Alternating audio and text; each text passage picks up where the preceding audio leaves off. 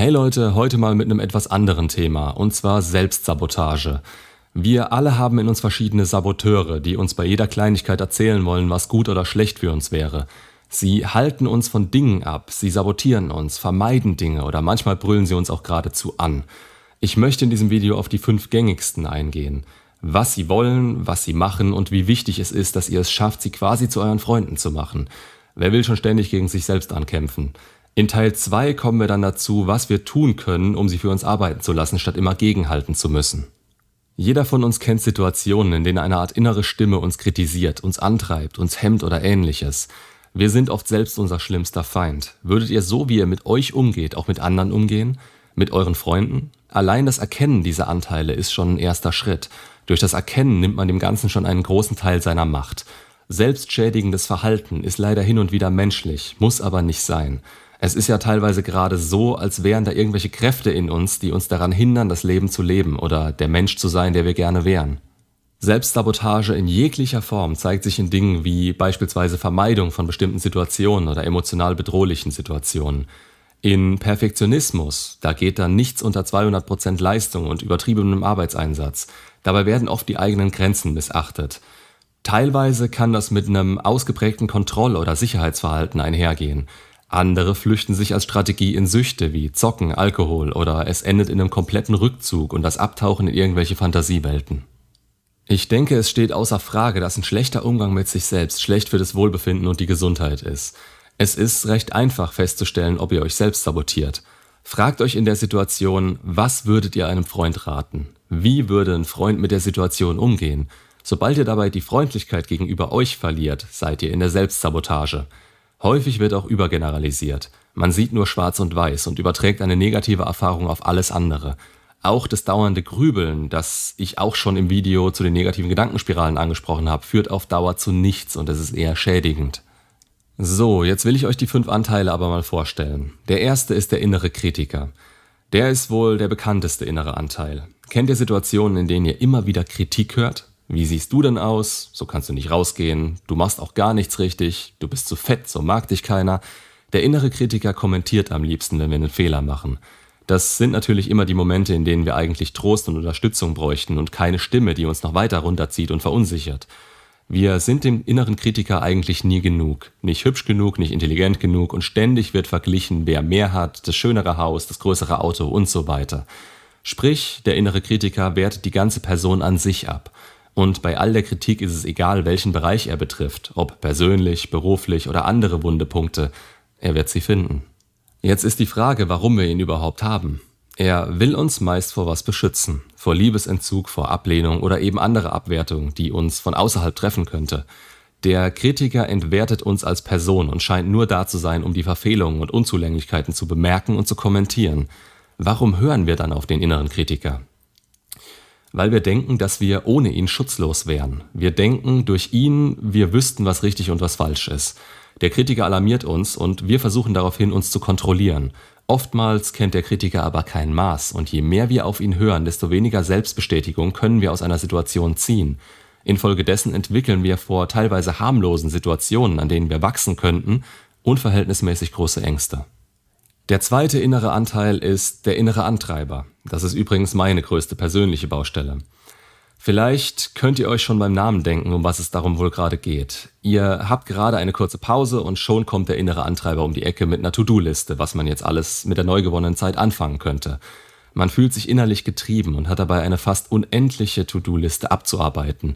Ist die Arbeit erledigt, dann muss man ja putzen, einkaufen, kochen, Sport machen, das Wochenende planen, es gibt eigentlich immer irgendwas zu tun und wenn wir denken, wir haben es geschafft, dann meldet sich das schlechte Gewissen. Unsere Gesellschaft legt viel Wert auf Effizienz, immer mehr und immer schneller.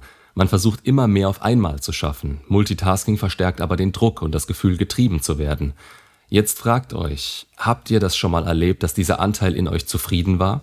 Dass der innere Antreiber gesagt hat, du hast genug geschafft, entspann dich und genieß dein Sofa, mach mal eine Pause? Es ist meist das Gegenteil. Je mehr wir leisten, desto mehr wird gefordert. Der innere Antreiber hat den Sinn, dass ein Ziel möglichst schnell erreicht wird. Wie ist dabei komplett egal. Ob ihr euch aufopfert, erschöpft oder überfordert. Das ist dem inneren Antreiber relativ egal. Es kann auch sein, dass einige der Antreiber perfektionistische Anteile haben. Dann muss die Aufgabe zusätzlich korrekt und fehlerfrei sein. Dahinter steckt auch wieder ein Mechanismus. Durch eine perfekte Leistung, die schnell, effizient und korrekt ausgeführt wurde, will der innere Antreiber Kritik und Zurückweisung anderer vermeiden. Es bietet sich in solchen Fällen ja sonst keine Antriebsfläche, wenn alles super geschafft wurde. Das ist aber oft ein Teufelskreis und führt wieder in eine Abhängigkeit von Bestätigung, die aus dem Umfeld gezogen wird, anstatt aus euch selbst. Und wo wir es jetzt anfangs davon hatten, dass es meine größte Baustelle ist, ihr wollt auch euch selbst nicht enttäuschen, sondern ab einem gewissen Punkt immer mehr von dem, was euch glücklich macht. Aber ihr müsst es langfristiger sehen. Es bringt niemandem was, wenn ihr permanent 110% gebt und dann eine Woche ausfallt. Auch hier ein Teufelskreis, bei dem ihr in dieser Ausfallzeit wieder mehr von euch fordert und immer mehr gebt, damit ihr das wieder aufholen oder kompensieren könnt. Der dritte Anteil, der Katastrophisierer. Das ist eine Drama Queen. Er macht aus einer fliegenden Elefanten und alles ist gleich katastrophal und ganz schlimm. Ist der Katastrophisierer am Werk, dann macht ihr euch Gedanken, was in der Zukunft alles passieren könnte, macht euch Sorgen und daraus entsteht Angst. Sachliches Denken und Abstand, Fehlanzeige. Ihr könnt nicht aus diesen Gedanken raus und malt euch die schlimmsten Dinge aus, die euch oder anderen Menschen passieren könnten. Wenn es aber in eurem Kopf aussieht wie bei der Notrufzentrale und sämtliche Alarmsignale losgehen, dann kommt ihr gar nicht mehr zur Ruhe. Der Körper und auch das Gehirn sind in ständiger Alarmbereitschaft. Das verursacht Stress und auch dieser Anteil kennt nur Schwarz und Weiß.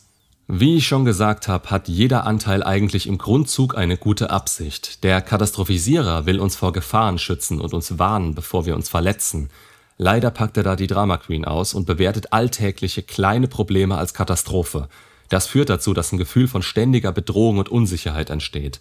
Negativgedanken und Stress nehmen zu und dieser Anteil lässt es fast nicht mehr zu, dass die schönen Dinge gesehen werden. Anteil Nummer 4, der Harmoniesüchtige. Wenn der Harmoniesüchtige aktiv wird, dann stellt ihr eure Bedürfnisse hinten an und das alles um des unbedingten Friedens willen. Alles muss harmonisch sein. Ihr habt Gedanken wie, bevor Streit oder Unmut entsteht, mache ich das lieber selber. Die anderen haben ja so viel zu tun, ich mach das noch und so weiter. Bevor andere verletzt sein könnten oder sich abwenden, macht ihr einfach, was verlangt wird. Ihr malt euch aus, was passiert, wenn ihr die Aufgabe nicht jetzt auch noch macht oder eurem Chef mal die Meinung sagt.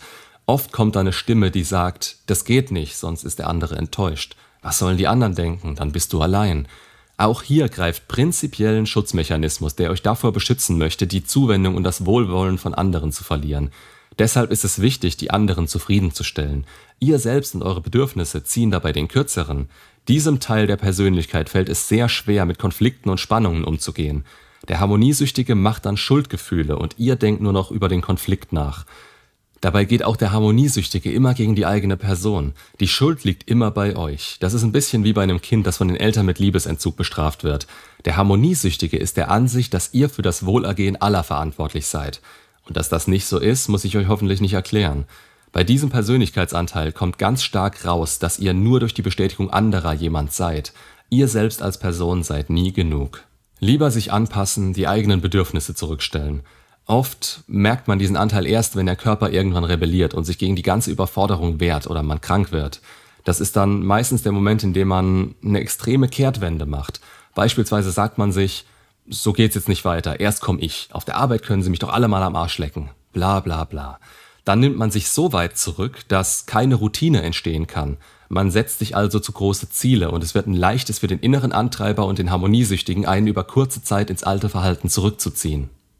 Und der fünfte, der innere Vermeider. Der letzte Anteil, den ich euch heute vorstellen will, ist der Vermeider. Das ähnelt jetzt vielleicht ein wenig dem Video zum Vermeidungsverhalten, aber der Vollständigkeit halber will ich darauf trotzdem nochmal eingehen. Wann kommt der Anteil zum Tragen? Ihr habt eine Aufgabe. Das kann ein Gespräch mit dem Chef sein, den Keller ausräumen oder mehr Sport machen. Und immer wenn ihr es anpacken wollt, ist plötzlich alle Motivation und Kraft weg. Der Drang, was anderes zu machen. Hauptsache weg von der Aufgabe. Das ist der innere Vermeider. Auch dieser Anteil will, wer hätte es gedacht, beschützen. Vor Kritik, vor dem Scheitern, vor negativen Gefühlen. Daher vermeiden wir bestimmte Situationen, in denen das passieren könnte. Die Logik des inneren Vermeiders besteht darin zu sagen, wenn du die Situation oder Aufgabe gar nicht erst angehst, besteht nicht mal die Gefahr, dass da was schiefgehen könnte. Und das ist ein absolutes Verlierer-Mindset, das zwar aus einer netten Absicht herauskommt, mit dem man am Ende aber Stillstand erreicht. Ich habe es auch schon in einigen anderen Videos angesprochen. Der Preis für Vermeidungsverhalten ist hoch. Ihr traut euch nicht, den Traumberuf auszuüben, eine Frau anzusprechen, ein cooles Projekt zu starten oder was auch immer. Die ganzen Risiken stehen sofort im Vordergrund und nehmen alle Energie und Motivation. Aber es ist in Studien bewiesen, je mehr ihr versucht, unerwünschte Gefühle und Gedanken zu unterdrücken, desto stärker werden sie in euch. Unser Geist kann mit negativen Anweisungen nicht umgehen. Ihr merkt, es ist nicht wirklich ratsam, auf den Vermeider zu hören. Das waren jetzt die fünf wesentlichsten und häufigsten inneren Anteile, von denen wir alle einen oder mehrere in uns haben. Wenn ihr bisher gut zugehört habt, könnt ihr euch denken, dass viele dieser Anteile zusammenarbeiten. Ein gutes Beispiel sind der innere Antreiber und der innere Kritiker. Der eine treibt uns zu Höchstleistungen an, zu Zielen, die wir erreichen müssen, und der andere greift ein, wenn wir dabei sind, das Ziel zu verfehlen. Ich habe am Anfang gesagt, dass niemand auf Dauer gegen sich selbst kämpfen kann und sollte.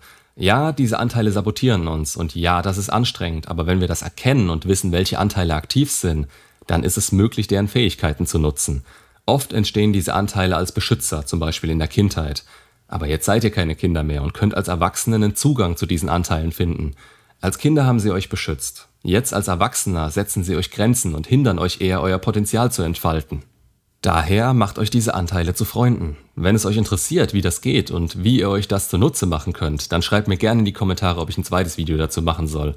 Und vielleicht auch, ob ihr spezifische Fragen habt, die ich darin behandeln kann. Bis dahin, macht's gut und bis zum nächsten Video.